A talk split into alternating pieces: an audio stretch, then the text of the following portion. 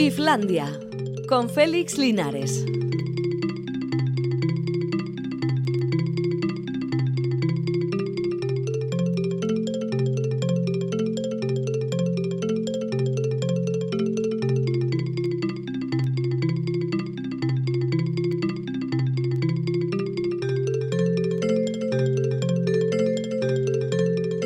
Arrachaldión, bueno, pues ya estamos aquí. Esto es Islandia, son las 4 y 5 minutos de la tarde. Si lo estás escuchando de madrugada, pues no serán las 4 y 5 minutos de la tarde, serán las no sé cuántos y 5 minutos de la madrugada. Pero en cualquier caso, el programa es el mismo, pero este es en directo. ¿eh? Y si queréis que lo certifique más veces, pues doy la hora a lo largo de todo el programa continuamente para que sepáis que estamos aquí en directo. Porque ¿dónde mejor que pasar una mm, agradable tarde de verano que en un estudio de radio? Bueno, vosotros en vuestra casa o donde queráis estar, en el coche, escuchándonos en lo alto de un árbol o quizá en la playa.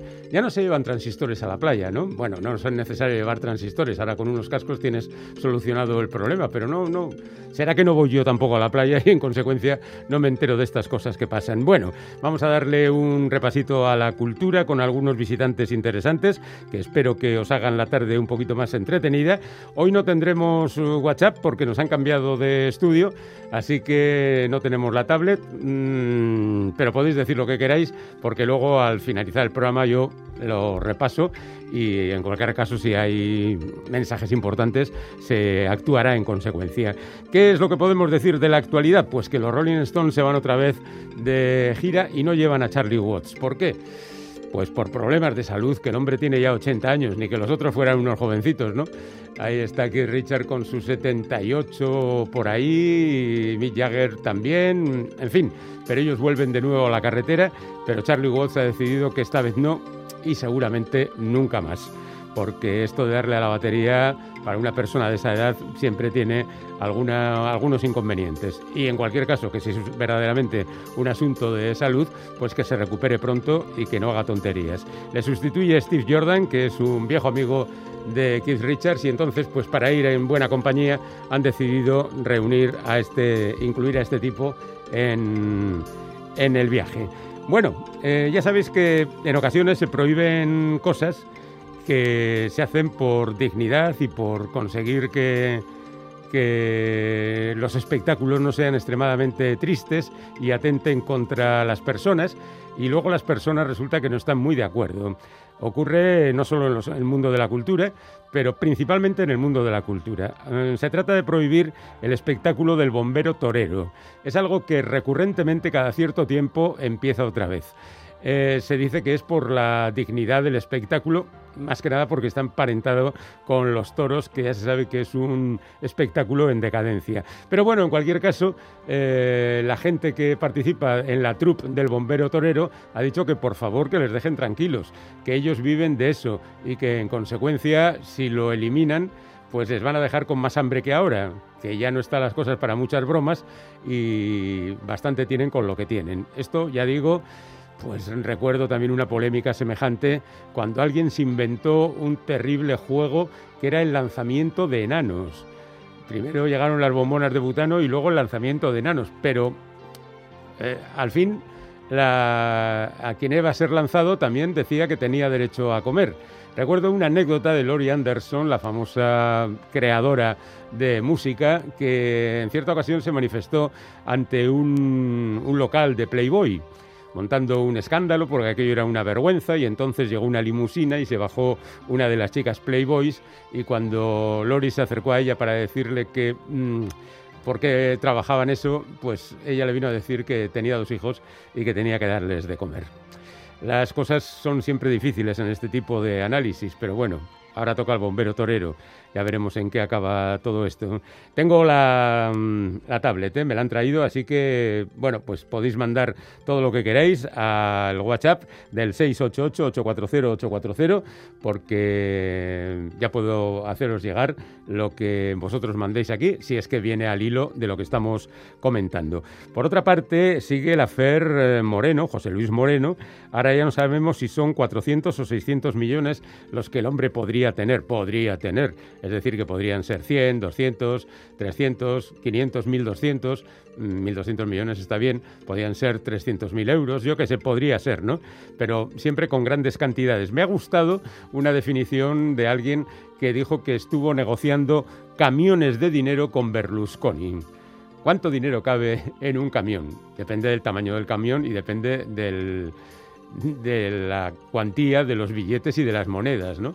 Pero utilizar el término camiones de dinero ya da una sensación como de wow, soy tremendo, ¿no? Fíjate lo que manejo aquí. Bueno, ayer os decíamos que en Ibiza habían, se habían propuesto eh, lanzar a investigadores privados, detectives privados, a las fiestas también privadas para descubrir eh, dónde se celebraban esas fiestas porque están muy profesionalizadas, es decir, no es una reunión de amigos, sino que hay organizadores de estas fiestas que cobran por la entrada, por supuesto, es decir, como, como siempre ha sido, pero ahora con las restricciones no debería ser.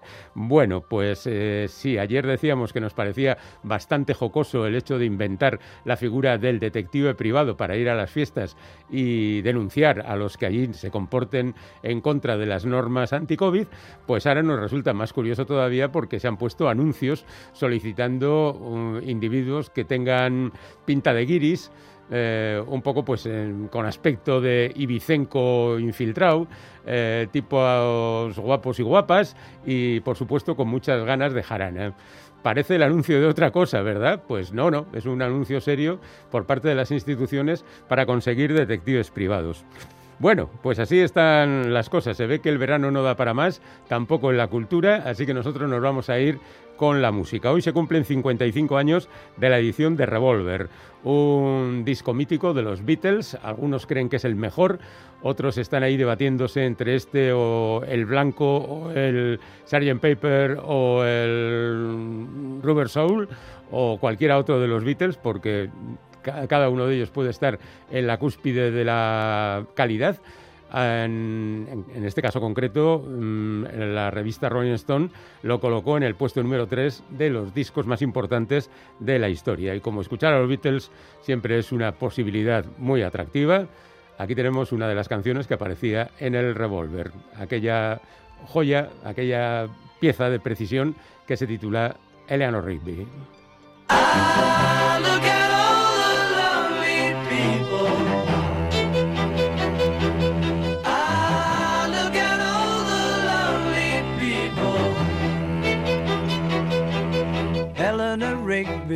Picks up the rice in the church where a wedding has been.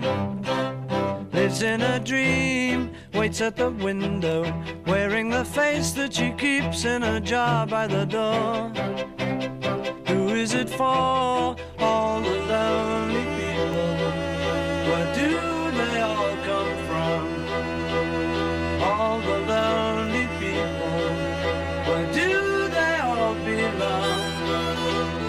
Father Mackenzie, writing the words of a sermon that no one will hear.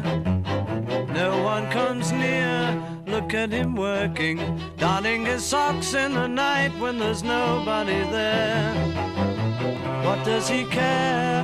All the lonely people, where do they all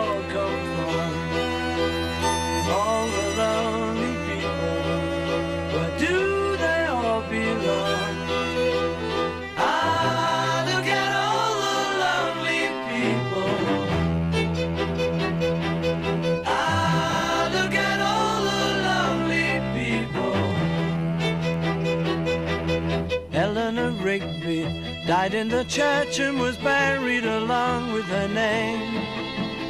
Nobody came, Father Mackenzie, wiping the dirt from his hands as he walks from the grave. No one was saved,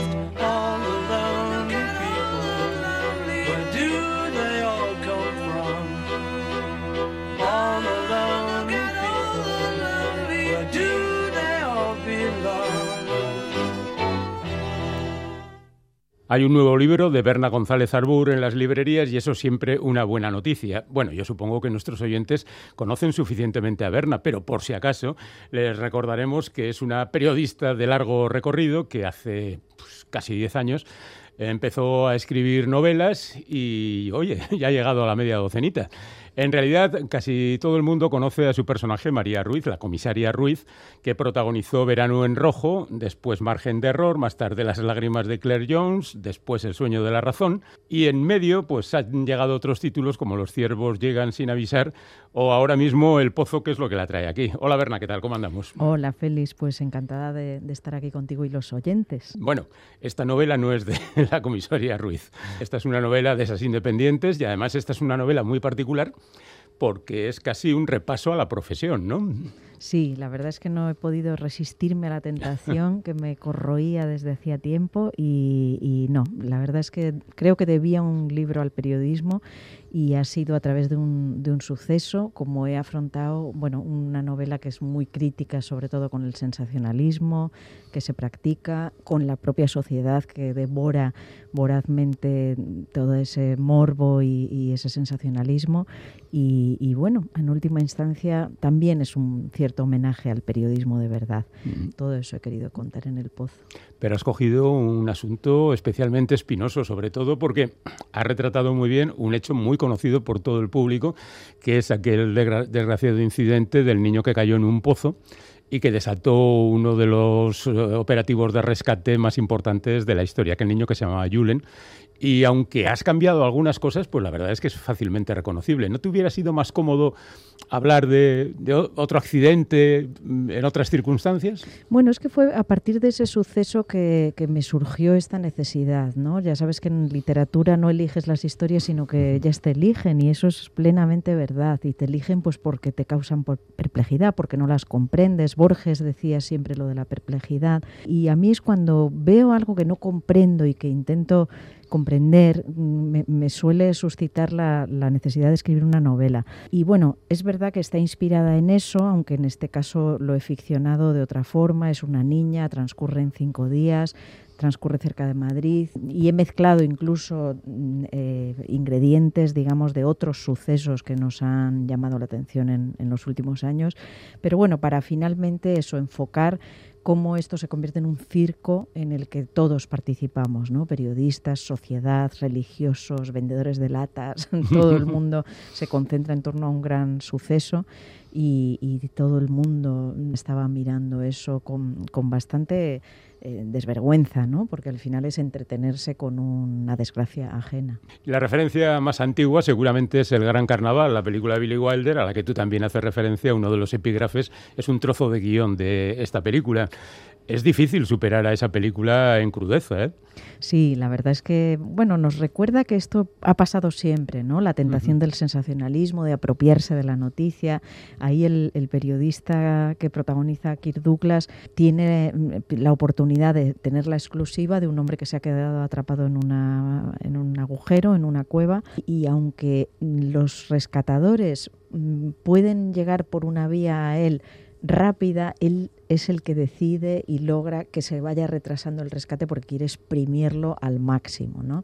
Es el máximo exponente de, de ese sensacionalismo, de ese interés por la audiencia capturada pero eh, bueno, como vemos es un caso antiguo, eh, pero, pero vuelve a suceder, sucedió con Alcácer, las niñas de Alcácer aquí en España en los 90, ha vuelto a suceder ahora, es decir, es una tentación que aunque nos vacune de vez en cuando y, y creamos que, que, ya nos hemos autoanalizado y aparcado, vuelve a surgir esa tentación y vuelve a surgir esa práctica, bueno, surgir y generalizarse, porque uh -huh. eso es una práctica ahora mismo, el entretenimiento en lugar de la información el infoshow que se llama, es una práctica que se ha extendido muchísimo en las televisiones. Uh -huh. Bueno, quizás nos lo enseñaron los americanos, pero bueno, en cualquier caso, siempre tenemos la tentación de cuando alguien escribe un libro sobre una persona de su profesión, considerar que es esa misma persona. Greta Kadakers uh -huh. es Berna, o no tiene nada que ver?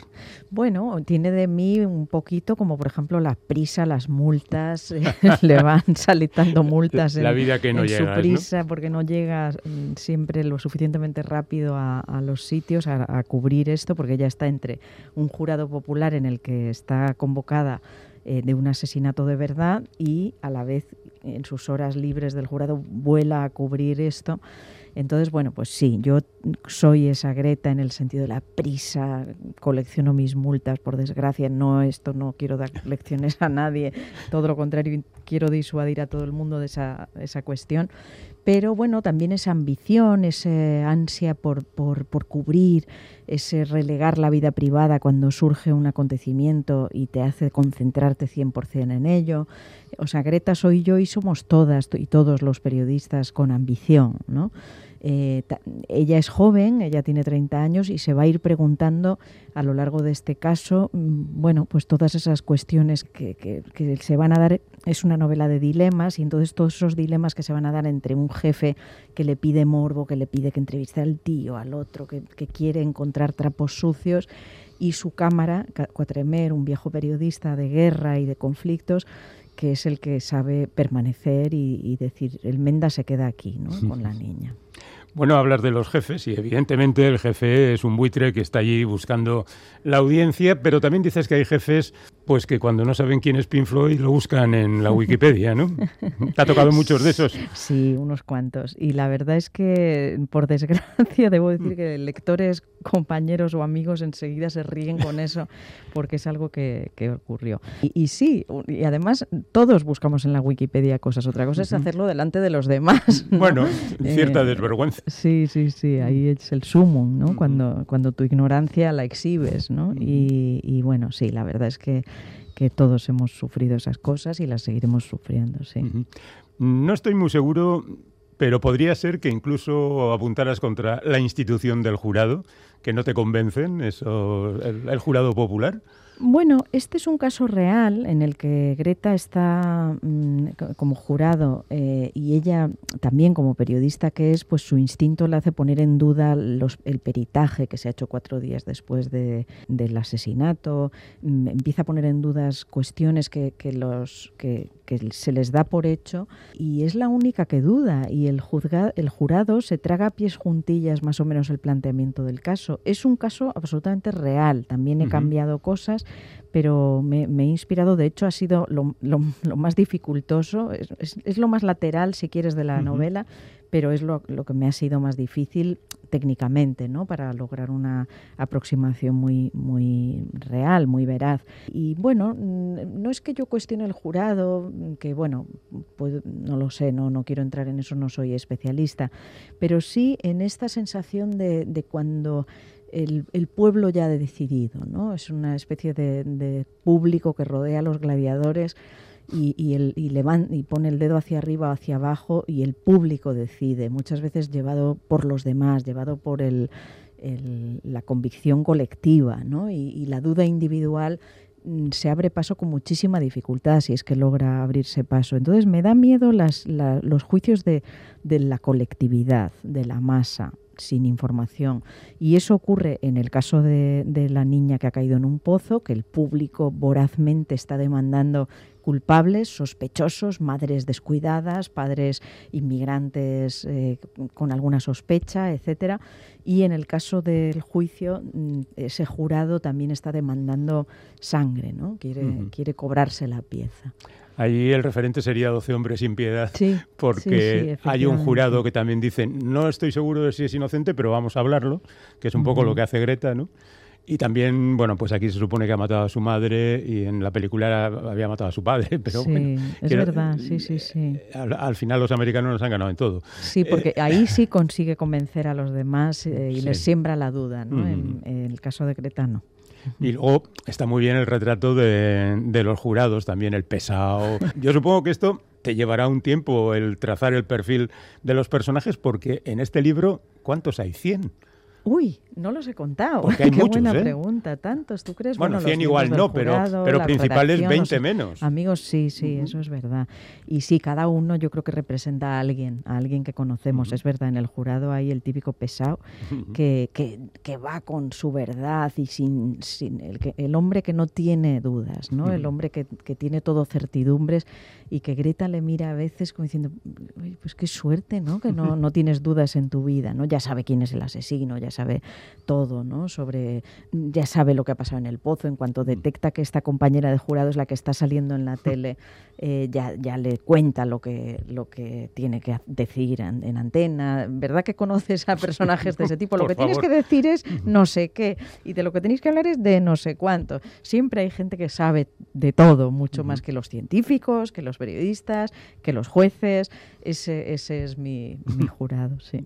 Oye, Julián, la, la sensación que da el libro es que tú te has hecho 500 páginas y luego has empezado a recortar. Ah, sí. Lo digo porque, hablando en términos cinematográficos, tiene tantas secuencias que, que, verdaderamente da la sensación de que lo has escrito más en extenso, pero que luego has decidido dejarlo en lo esencial. No sé si ha sido así, ¿eh? pero es una sensación que tengo y que te pregunto por ella. No, la verdad que no, me resulta curioso mm. tu, mirada. Em, no, o sea, sí que he querido que sea un libro rápido de leer. Ya sabes tú muy bien que lo rápido de leer es largo de escribir y difícil de escribir. Eh, o sea, para que des esa, sensación de, volátil, de estar volando sobre, sobre las páginas, ¿no? Y, que parecen tan sencillas y simples y, y te han llevado más tiempo, más dificultad. Pero no, no, no he, no he recortado para nada. Esto es lo que salió. Bueno. Pues te felicito por Al ello. revés, tuve que alargar un, poquito, O sea, eh, ya sabes tú que en un proceso de edición entregas un primer manuscrito, vienen las opiniones y hubo que apuntalar cosas, como siempre, alargar. Eh, sí, sí, incluso me había quedado como 20 o 30 páginas menos y tuve que alargar un poco para dar más respiración a algunos personajes y oxígeno en general. Estos son los problemas que dan los periodistas, porque tenemos que contarlo todo rápidamente, porque nos han acostumbrado a ello cada vez más y ya no caben matices, no quedan arreglos de ningún tipo, todo va para adelante, ¿no? Sí, sí, sí, eso es verdad. Y yo creo que estamos contaminados también. Sí, sí, sí, es verdad. Yo tengo compañeros escritores que, que al revés, escriben 900 palabras y, les ruegan que las dejen en 600, ¿no? Y yo no, yo lo que va, va. Y, y es verdad, la economía de palabras y de frases, la elección de la palabra justa es clave, es lo que hemos aprendido en periodismo y desde luego es una herramienta básica para mm. ser escritor. Hay otro detalle que me ha sonado también, con perdón, ¿eh. A, cosa antigua. La cantidad de alcohol que bebe esta gente.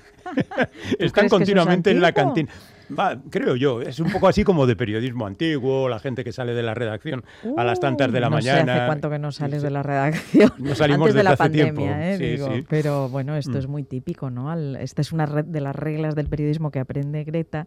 Eh, o sea, Greta a lo largo de, la novela va enumerando, o la narración a través de ella, va enumerando varias reglas del periodismo y una es, eh, creo, no sé si es la penúltima, es esa, ¿no? Que después de la jornada, después de las coberturas, de que cada uno ha hecho lo que ha podido, llega a la hora de reagruparse en el campamento base, que es el bar, y a base de cañas y torreznos restablecer alianzas, eh, los bomberos, los, los del rescate, los periodistas, los vendedores, los del bar, y, ahí pasa de todo, ¿no? Y eso mm. es así, hombre, ya en la pandemia pues nos ha cortado todo, pero pero eso es lo bueno de las redacciones también, ¿no? Esas cañas después de trabajar, esa, esa forma de unirse y yo creo que, eso es inamovible. Bueno, pues me alegra saber que todavía permanece, porque yo hace años que lo dejé. no, sí, yo también, pero yo sé que ocurre y de vez en cuando me he apuntado, pero, pero otros tienen que renovar esas buenas costumbres. Bueno, el pozo es esta historia que hemos apuntado ya y tiene además la otra subtrama que es la del jurado y las cábalas de nuestra protagonista por simultanear ambos trabajos. Hay algunos momentos en los que se habla de lo mal pagado que está este, esta profesión, ¿no?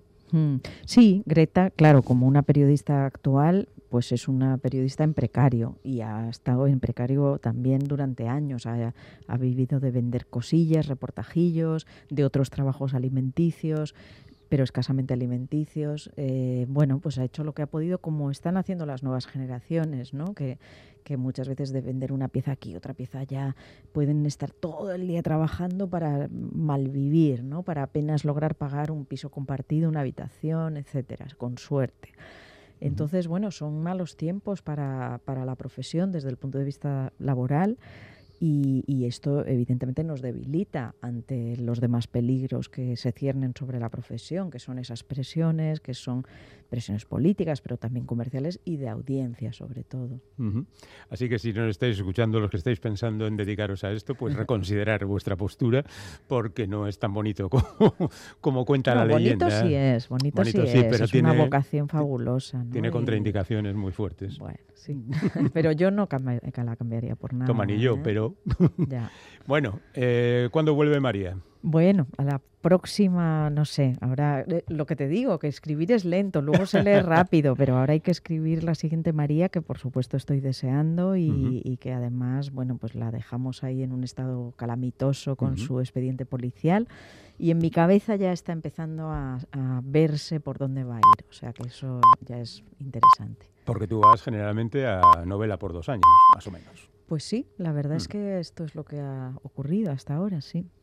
O sea que en dos años tenemos Igual nos vemos por aquí. Sí, ¿verdad? Vale, pues era fantástico. Pero de momento nuestros oyentes tienen El Pozo, que es el último libro que ha publicado Berna González Arbur en la editorial Destino. Así que, oye, te digo solo hasta dentro de poco. Qué bien, Félix, pues muchísimas gracias y a los oyentes.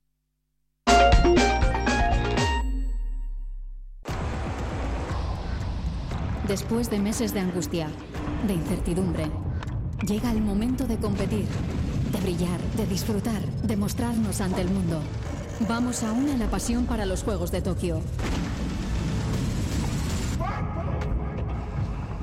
Fundación Bass Team, locura por el deporte. De la mano de EITB. Esta noche en ETV2. Matado salvajes, he matado a muchos. Christian Bale y Rosamund Pike buscan sobrevivir en un mundo de odio y violencia. Comanches. Les hemos despojado de todo y no han recibido. Ya vale. ¡Reagrúpense! Hostiles. Esta noche en ETV2. Vive la aventura en el Barranco Perdido. Descubre el fascinante mundo de los dinosaurios. Conviértete en paleontólogo. Siente la emoción de escapar de estos depredadores en el circuito de multiaventura. Deslízate por el largo cuello de un brachiosaurio y bañate con dinosaurios en la playa Cretácica. El Barranco Perdido, Enciso, La Rioja. Más información en elbarrancoperdido.com.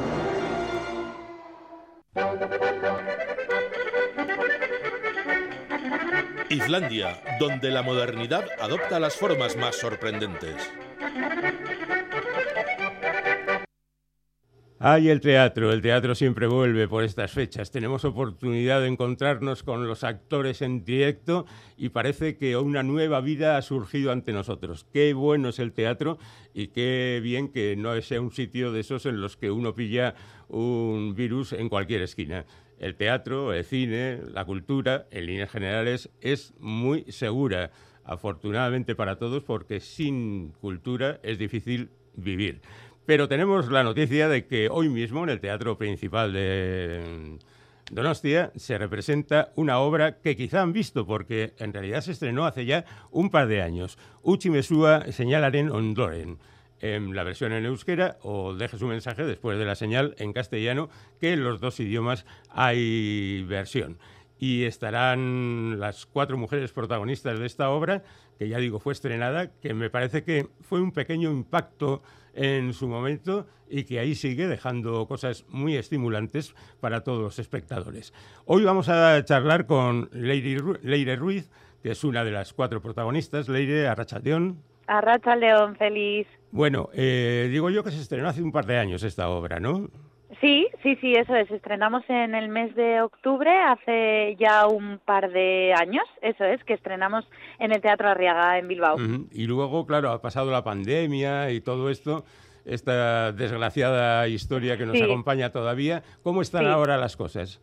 Bueno, pues mira, afortunadamente, eh, como decías en la presentación, en estas palabras que te he escuchado, eh, la cultura em, ha parado cuando paró el mundo entero, pero después eh, retomó, se, se comprobó que la cultura, los teatros son un sitio seguro y afortunadamente esta función obviamente se vio interrumpida por el confinamiento y la pandemia, pero después hemos hecho una, gira muy bonita que nos ha llevado por distintos lugares y ahora retomamos además con, con mucha ilusión. Bueno, la obra está basada en una novela que también fue un éxito de Arancha Portavales. Se fijó en ella Fernando Bernúes y la llevó al escenario. La dirigió con ese conocimiento que tiene él del montaje teatral y llamó a Miren Arrieta, Mireya Gabilondo y Ollana Maritonena, además de Leire Ruiz, para que interpretaran a estas cuatro mujeres muy diferentes que se relacionan a través de, de, mensajes en contestadores automáticos. La propuesta es muy original, pero claro, eso obliga a un esfuerzo de guionizar y de decir las cosas casi en monólogos, ¿no? ¿Cómo, cómo, cómo os lo tomáis? Bueno, pues mira, como actrices ha sido un trabajo muy exigente, pero a la vez muy emocionante también, además de la mano de Fernando Bernués, que tenía muy clara las historias de estos personajes, y, y también con Arancha Portavales, que hemos tenido la suerte de tenerla muy, muy cerca con nosotras. Al final no es muy habitual que el autor original, la autora en este caso de, de la novela, esté tan próxima, y es verdad que, que ella se, estaba muy emocionada de que su novela se llevara a los escenarios entonces, bueno, eh, con ellos dos la verdad que ha sido un viaje, ha sido un viaje muy emotivo de hacer estas cuatro mujeres, que es verdad que al principio parece que no tienen relación entre ellas, pero después, conforme va transcurriendo la función, sí que vemos que, están conectadas. Lo primero de todo porque las cuatro eh, depositan sus anhelos, desamores y y problemas en ese contestador, pero, pero hablan a un interlocutor que ellas eh, saben que no les está escuchando y por lo tanto, bueno, pues digamos que de alguna manera eh, el poder de esa palabra liberadora les ayuda en el transcurso de la función. Eso hace que el espectador se enganche en la historia de estos cuatro personajes. Claro, cada una tiene sus características. Por ejemplo, y, citando un poco por encima, hay una abogada de, especializada en divorcios Marina. que, se ve metida justamente en un, en un divorcio, ¿no? Eso es, sí, ese es mi personaje. Ese es el tuyo. sí, sí. Marina, en este caso, es una abogada experta en, en divorcios, eso es, y en este caso ella se ve en el otro lado, ¿no? Está sufriendo en sus propias carnes un divorcio y como dice en uno de los monólogos, ahora no soy la abogada, soy la clienta, ¿no? Sí, y entonces, bueno, pues ella le está dejando mensajes en el contestador a su expareja. Además, hay una enferma de cáncer que quiere despedirse de su hijo hay una mujer que, tiene mucha presión por una boda, su boda, y entra en una depresión y está al borde del suicidio. E, e, incluso hay una prostituta cuya familia cree que, trabaja en otra cosa. del Ikea. del Ikea, por eso. Pero claro, las historias son diferentes y en lugar de contarse continuadamente, eh, digamos que la acción está troceada, ¿no? Y saltáis de una a otra y yo no sé el público cómo se enfrenta a eso. Tiene que tener una especial atención y recordar las características del personaje y de con quién está hablando y todo eso. ¿Cómo, cómo lo hacéis fácil para que el espectador disfrute de ello? Bueno, pues mira, eso ha sido en realidad eh, la labor de, dirección y de Fernando. En ese sentido, él, como te decía, tenía muy clara la manera de contar y es verdad que aunque está fragmentada y las historias se van fragmentando porque eh, van en, formato monólogo, es verdad que las historias desde el principio enganchan y el espectador también de alguna manera se siente identificado con, con cada uno de ellas. Entonces yo creo que se agradece también que la historia esté fragmentada porque de repente tienes pues eso, un, una un aroma de una, de repente salpica la historia de la otra, de repente la otra y el ritmo es ágil y entonces es verdad que el espectador tiene, tiene que tener una atención em, en cada una de las historias, pero al sentirse identificado, pues eh, eso resulta más fácil para él y para ella, ¿no? O sea, al final, al final son historias que, que te van llegando y te van enganchando, entonces eh, es como que se agarran a nosotras y a nuestros mensajes y a partir de ahí hacen ese viaje junto a nosotras. Oye, Leire, y a ser monólogos, ¿No tenéis la tentación de meter algunas morcillas? Ah. Eh, quiero decir que cuando estás en una obra convencional que tienes que dar pie al siguiente y demás, pues es más difícil, pero aquí, en esto, igual, a fuerza de recrearos en vuestros personajes, igual le sacáis más chispas y decidís, pues aquí voy a decir esto. pues mira, no te creas ¿eh? que es muy tentador. A mí me ha pasado más en otras funciones, porque esta es verdad que está muy bien escrita, está muy bien adaptada y llevada al texto teatral, ¿no? Desde, desde la novela. Y entonces es verdad que los personajes tienen mucha información para dar en esos mensajes y yo creo que es, todas las morcillas que se te ocurren ya están escritas en el texto. o sea que realmente es un viaje muy potente el que, el que tenemos las actrices en esta función. Eh, a Fernando Bernués se le conoce fundamentalmente por utilizar algunos elementos teatrales, ¿no? casi como sello de la casa. Eh, imágenes pregrabadas, eh, música en directo. ¿Tenéis de eso en esta obra?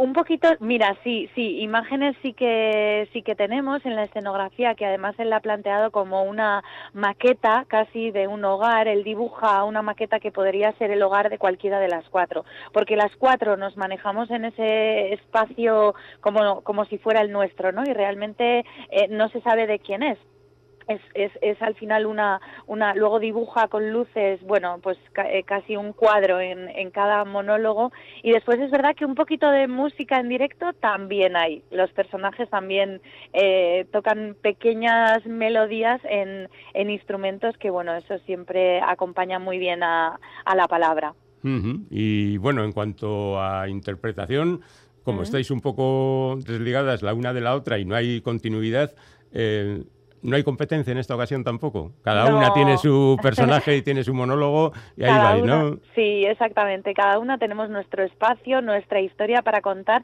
pero es verdad que también eh, compartimos el espacio, aunque sean monólogos, no estamos siempre solas en el escenario. Hay muchas ocasiones en las que nos acompañamos unas a las otras, como te digo, compartiendo ese, ese espacio, esa casa. Y es verdad que aunque tú hagas el viaje de, de la palabra en solitario, eh, nos sentimos muy acompañados y muy arropadas las unas a las otras. Luego es verdad que hay, eh, hay un hay poesía en, en, la relación de las cuatro que aunque a primeras ya te digo que no se relacionan conforme va pasando la función sí que sí que se empieza a ver la relación que tiene que tiene una con la otra y en la historia en la propia historia la tienen. Y al final de la función se ve como las cuatro están están em, relacionadas las unas con las otras la propia historia lo cuenta y al final acabamos casi las cuatro hablando al mismo tiempo, en sintonía. Bueno, ya hemos dicho que son situaciones dramáticas, mm, prácticamente todas ellas, pero habéis hecho de manera que de vez en cuando se cuele un poquito de humor, ¿no? Para desengrasar. Sí, sí, mira, lo bonito de la función es que, bueno, en realidad sí que son historias em, pues de desamor, de engaño, de enfermedad, pero es verdad que están contadas desde un lugar muy optimista eh, y muy positivo. Y es verdad que el público nos lo ha dicho muchas veces, termina la función con una visión positiva y, optimista de, la vida, ¿no? Entonces, bueno, esa lectura también es muy bonita porque al final eh, son desgracias y anhelos, ya te digo, pero contados desde un lugar que, que da para mirar más allá y para seguir adelante. Bueno, pues ahí tenemos. Uchi Mesúa señala en Ondoren hoy y mañana en el Teatro Principal. Deje su mensaje después de la final, el sábado, de la señal, perdón, el sábado y el domingo. Pero atención, porque el día 18 os vais a Madrid. Sí, hacemos las maletas, muy contentas, nos vamos al Teatro Alcázar, estrenamos el 18 de agosto ahí en, en, Madrid y estaremos hasta el 12 de septiembre, de miércoles a domingo y de miércoles a sábado las funciones serán a las 8 y el domingo a las 7. Estamos muy contentas con esta aventura madrileña que ya iba a ocurrir el año pasado, pero, pero bueno, pues por todos estos temas de la pandemia se se pospuso y, nada, muy contentas de poder hacerlo, de poder hacerlo ahora este año. Así que nada, vamos para allá con todas las ganas de contar esta historia a los madrileños y a las mm. madrileñas y a todo el mundo que ande por ahí.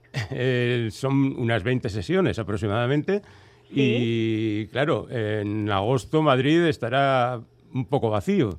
Bueno, yo últimamente que eh, ando bastante por Madrid, la verdad, eso yo creo que pasaba hace más, hace años. Ahora es verdad que que bueno la gente se mueve pero pero yo creo que es una época bonita en Madrid para estar en el teatro. Es verdad que bueno que, esperamos que vaya mucha gente y, necesitamos ahí eh, ese apoyo también para, para tener público.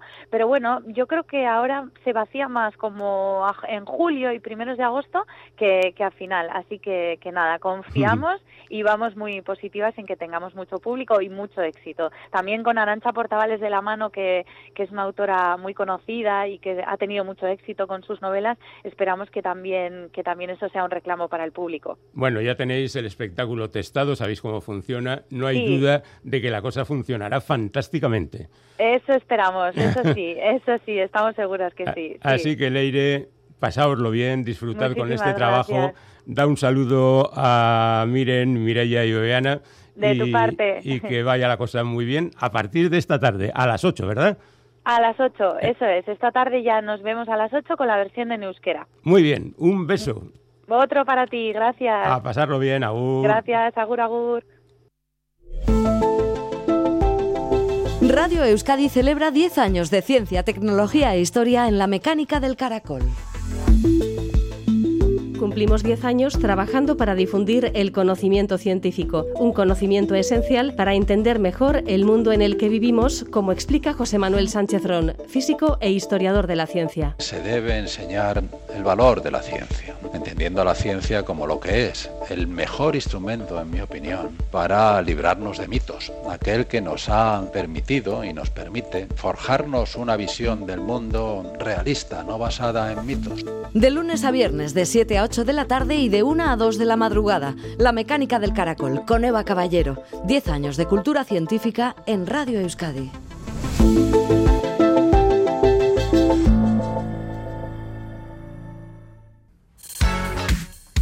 Paseo por las murallas, cómics, manga y vuelta a los clásicos. Es jueves en Graffiti.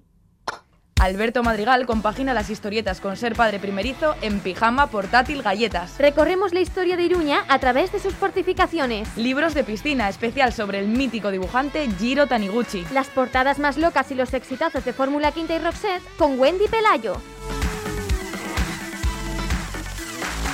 Graffiti, cada tarde a las 5 en Radio Euskadi.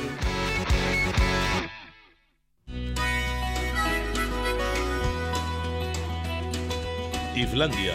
Un poco de clase nunca viene mal.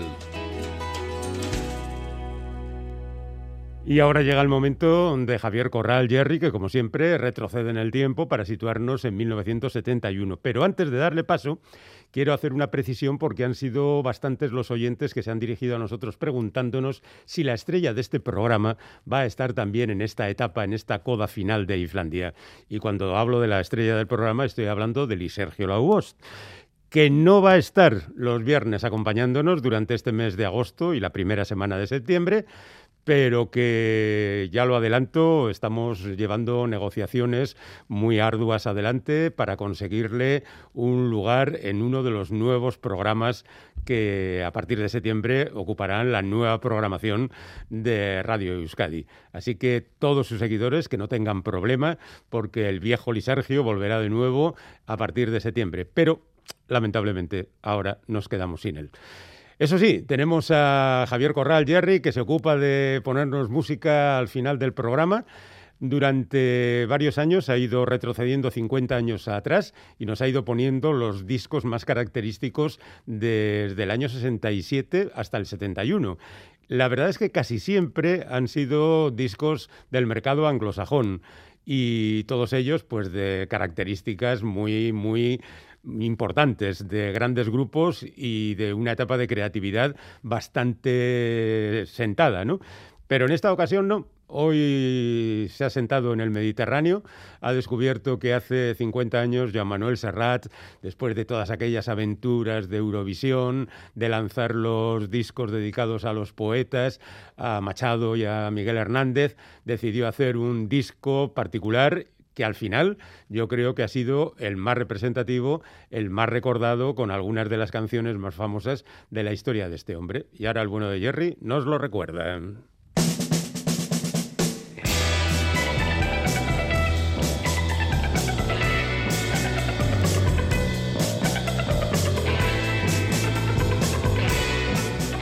Caixo y bienvenidos a este recorrido que estamos haciendo por el año 1971 a través de algunas de sus obras musicales más significativas. Hoy nos vamos a centrar en el histórico Mediterráneo de Joan Manuel Serrat. Y es que Joan Manuel Serrat observaba todos los días desde su habitación el mar Mediterráneo, mientras su única guía era un estado emocional que variaba según el instante. Como confesó aquellos días en un diario, dependía de lo que me ocurría y lo que les ocurría a los de mi alrededor en ese momento, es decir, de los besos y las bofetadas que la vida te va repartiendo. Era 1971 y el cantautor y trovador catalán, con apenas 28 años, grababa lo que era ya su octavo disco en Milán. Creo que fuimos allí por una cuestión de blanqueo de dinero de la compañía, confesó después, y que había gestado en un hotelito de Calella de Palafrugel en la Costa Brava. Diez canciones como Diez soles que el tiempo ha convertido en leyenda, comenzando con la titular Mediterráneo, elegida por votación popular en más de una ocasión como la mejor canción del pop en castellano. Primero se dijo que Serrat compuso el tema que pudo haberse titulado también Amo el mar o Hijo del Mediterráneo durante el tiempo que estuvo encerrado en el monasterio de Montserrat junto a otros artistas como protesta por el llamado proceso de Burgos. Sin embargo, el propio Serrat confesó después que la compuso durante un exilio en México y como añoranza al mar Mediterráneo de su Barcelona natal. y amontonado en tu arena, guardo amor, juegos y penas yo, que en la piel tengo el sabor amargo del llanto eterno. Que han vertido en ti cien pueblos de Algeciras a Estambul para que pintes de azul sus largas noches de invierno a fuerza de desventuras, tu alma es profunda y oscura. A tus atardeceres rojos se acostumbraron mis ojos como el recodo al camino. Soy cantor, soy embustero, me gusta el juego y el vino, tengo alma de marinero. ¿Qué le voy a hacer si yo nací en el Mediterráneo? nací en el Mediterráneo. Y te acercas y te vas después de besar mi aldea. Jugando con la marea, te vas pensando en volver, eres como una mujer perfumadita de brea, que se añora y que se quiere, que se conoce y se teme. Ay, si un día para mi mal viene a buscarme la parca. Empujar al mar mi barca con un levante otoñal y dejad que el temporal desguace sus alas blancas. Y a mí enterradme sin duelo entre la playa y el cielo.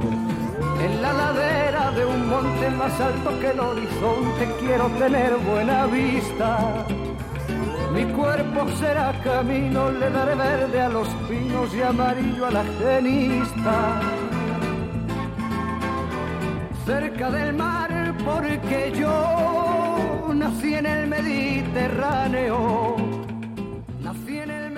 Tras los discos dedicados a Antonio Machado y Miguel Hernández, todas las canciones de Mediterráneo son composiciones de Serrat, con la única excepción de la letra del tema final Vencidos estaba basada en un poema de León Felipe, y todas y cada una de esas diez canciones sobresalientes, el de Poblesec supo empapar de una suave capa de jazz, bossa nova y elementos latinos con ayuda de un gran equipo de arreglistas formado por Juan Carlos Calderón, Giampiero Reverberi y Antonio Ros Marva y todo sin renunciar a su gran referencia de cantautor folk, con especial predilección por los franceses Jacques Brel o Georges Brassens. En el disco, Serrat profundiza en el intimismo y la memoria. En un nicho familiar, recuerda, enterramos a mi abuela y a mi padre, siendo yo niño. Al escribir Mediterráneo pensaba en ese nicho. Desde él se ve la playa y el cielo, no había intención poética, más bien era una intención muy cruda y muy real. Hubo cosas que influyeron claramente. Una de ellas es que pasé mucho tiempo en el Ampurdán. en una zona de una fuerza y una riqueza especiales, y siempre esperaré que eso se colase en mí. Otro de los momentos más deliciosos de este disco es La mujer que yo quiero, cuyos arreglos fueron para Calderón poco menos que una odisea. Estuve toda la noche pasando los arreglos al papel con el copista, dice Juan Carlos, y tomando unas copas. Pero la mujer que yo quiero no la tenía hecha y la terminé como pude, borracho y estresado a las siete y media de la mañana, poco antes de que saliera el avión a Milán. agua bendita. Tiene muchos defectos, dice mi madre, y demasiados huesos, dice mi padre. Pero ella es más verdad que el pan y la tierra. Mi amor es un amor de antes de la guerra para saberlo. La mujer que yo quiero no necesita deshojar cada noche una margarita.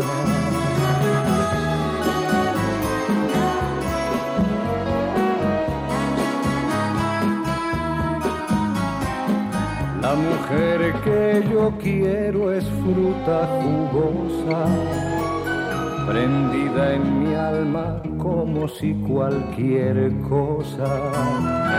Con ella quieren dármela mis amigos y se amargan la vida mis enemigos, porque sin querer tú te envuelves su arrullo y contra su calor se pierde el orgullo y la vergüenza. La mujer que yo quiero es fruta jugosa, madurando feliz, dulce y vanidosa.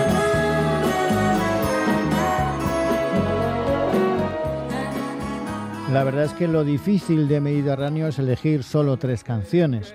Pero nos vamos a despedir con Lucía, como podrían haber sido Vagabundear, Aquellas Pequeñas Cosas, Tío Alberto, o cualquier otra de este LP que llegó a ocupar durante 21 semanas el número uno de ventas. Lucía es un poema de amor perdido, pero no olvidado. Tiene forma de carta, escrita con intensa emoción y sin muchas esperanzas de que llegue a su destinataria. De hecho, no intenta describir a la mujer del título, sino la huella dejada por ella. Cuando le han preguntado a Serrat por la existencia de Lucía, siempre ha contestado con evasivas. No hay mucho que contar. Como dice el bolero, es lo que pudo haber sido y no fue, pero también fue lo que fue, y a fin de cuentas en la vida lo que queda es lo que cuenta. Sin embargo, hay opiniones que señalan que Serrat habría confesado que sí, se, eh, sí es una historia real, sí relata una historia real, de modo que Lucía habría sido un viejo amor a quien el cantautor jamás pudo olvidar. Llegando incluso a llamarla el día de su boda para recordarle que la seguía amando. Y René León, amigo de Serrat de toda la vida y productor de sus giras en México, señaló que la canción habría sido compuesta para una zafata de Iberia de quien Serrat habría estado enamorado en aquella época, para añadir que por entonces era un auténtico galán conquistador, impactante para el género femenino. Serrat sí ha reconocido que hubiese preferido no tener que escribir jamás eh, canciones como esta, porque eso significaría que no habría sufrido por amor. Lucía. A ninguna parte, a ningún buzón. No hay nada más bello que lo que nunca he tenido, nada más amado que lo que perdí. Perdóname si hoy busco en la arena una luna llena que arañaba el mar. Si alguna vez fui una vez de paso. Lo olvidé vanidad en tus brazos.